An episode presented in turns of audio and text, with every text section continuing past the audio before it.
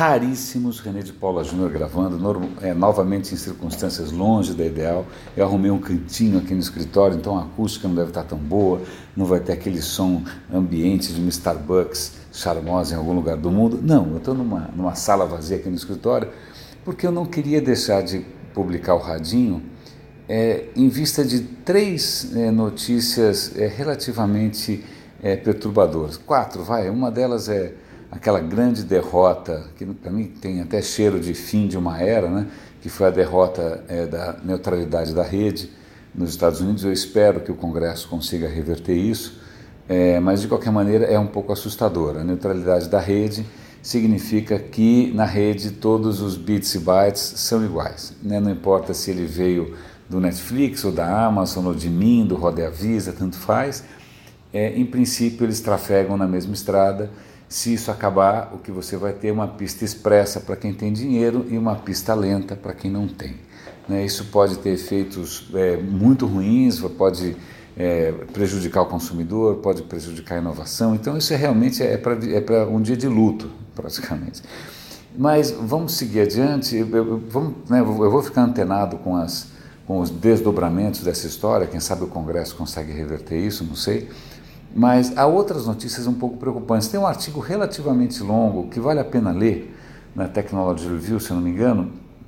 Eu vou dar o link aqui nos comentários sobre o paradoxo da inteligência artificial. O que ele está dizendo é o seguinte: olha, calma lá. Né? Eu sei que tem muita gente aí dizendo que o mundo vai acabar, ou que os empregos vão acabar, porque a inteligência artificial vai substituir tudo, sobretudo a inteligência artificial realmente inteligente, né? generalista tal. E é isso que o Elon Musk está alertando, o Stephen Hawking está alertando, está todo mundo alertando dessa super inteligência artificial. Ele fala, olha, em primeiro lugar, é, isso está muito longe de acontecer por N fatores que ele explica. Né? Uma coisa é você ter um computador que consegue fazer uma tarefa meio idiota numa velocidade assustadora, né? por exemplo, jogar um jogo. Ele nem sabe que jogo ele está jogando, ele está simplesmente fazendo uma coisa muito rápido com muitos dados ele está superando a capacidade humana em termos de dados e velocidade. Só isso, mas ele não tem necessariamente nada parecido com o que a gente poderia chamar de uma consciência. Mesmo quando ele conversa com você, ele não tem ideia do que ele está falando. Pois bem, isso está longe. Né? E aí ele levanta a, a, um alerta que eu já tenho feito aqui com uma relativa insistência, que o perigo real é o que a gente chama de inteligência artificial, mas na verdade é só um algoritmo. É um algoritmo que está automatizando né, ou está acelerando algum tipo de decisão. E normalmente é priorizando o que? Lucros. Priorizando é, a otimização de lucros. Então, esses algoritmos é, podem não só estar tá aumentando a concentração de riqueza, mas como eles podem ser incompletos, eles podem ser falhos, eles podem ser enviesados, eles podem ser injustos. Então, talvez muito mais preocupante do que um Skynet ou alguma coisa do gênero, são a, a, burrice exponencial, né? a burrice levada a uma velocidade exponencial. É um belo artigo, eu recomendo muito a leitura. Um outro artigo muito interessante que saiu na Wired é sobre um tema que a gente já comentou aqui no Radinho, que é a China criando um tipo de score, um tipo de número, um tipo de nota para cada cidadão. O que acontece? A China, sobretudo porque Imagina, você não tem nada parecido com um sistema de justiça ou de imprensa ou de controle do governo, nada. Né? É, uma, é uma ditadura meio é, aparentemente benevolente.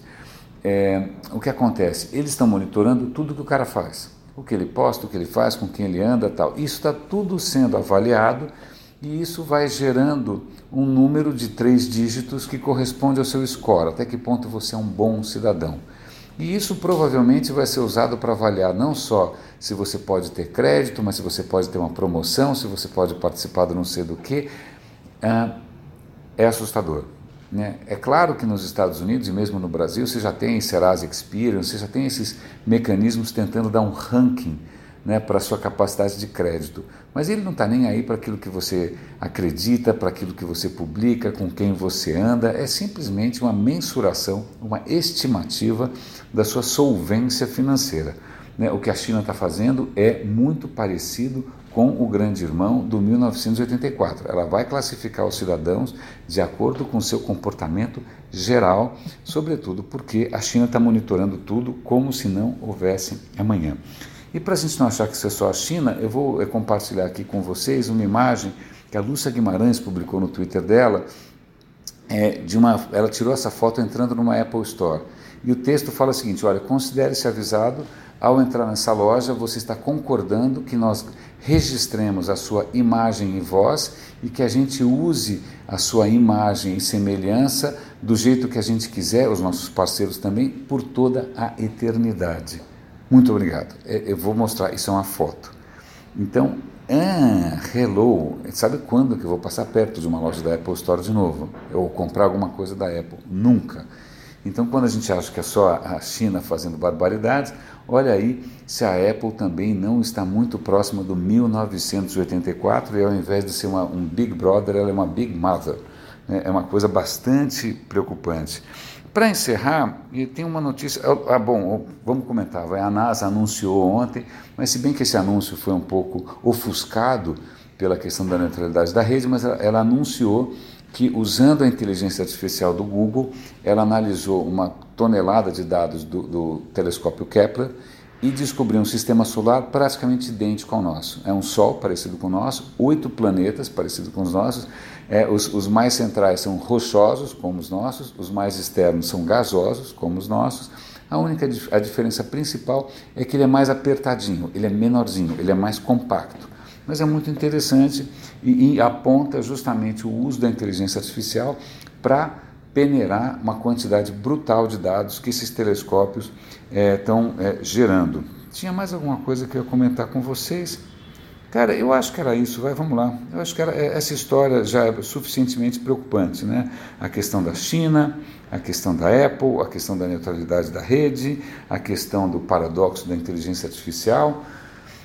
São boas leituras, eu não sei, na verdade, eu tenho certeza que, como em qualquer coisa que a gente publica online, normalmente só 1% das pessoas vão clicar nos links e vão ler. Né? Mas para aqueles raríssimos, raríssimos que forem ler, boas leituras no final de semana, é, é, são, dão muito o que pensar. Espero que vocês tenham um final de semana bacana. René de Paula Júnior falando aqui no Radinho de Pilha, no escritório. Grande abraço e até segunda-feira.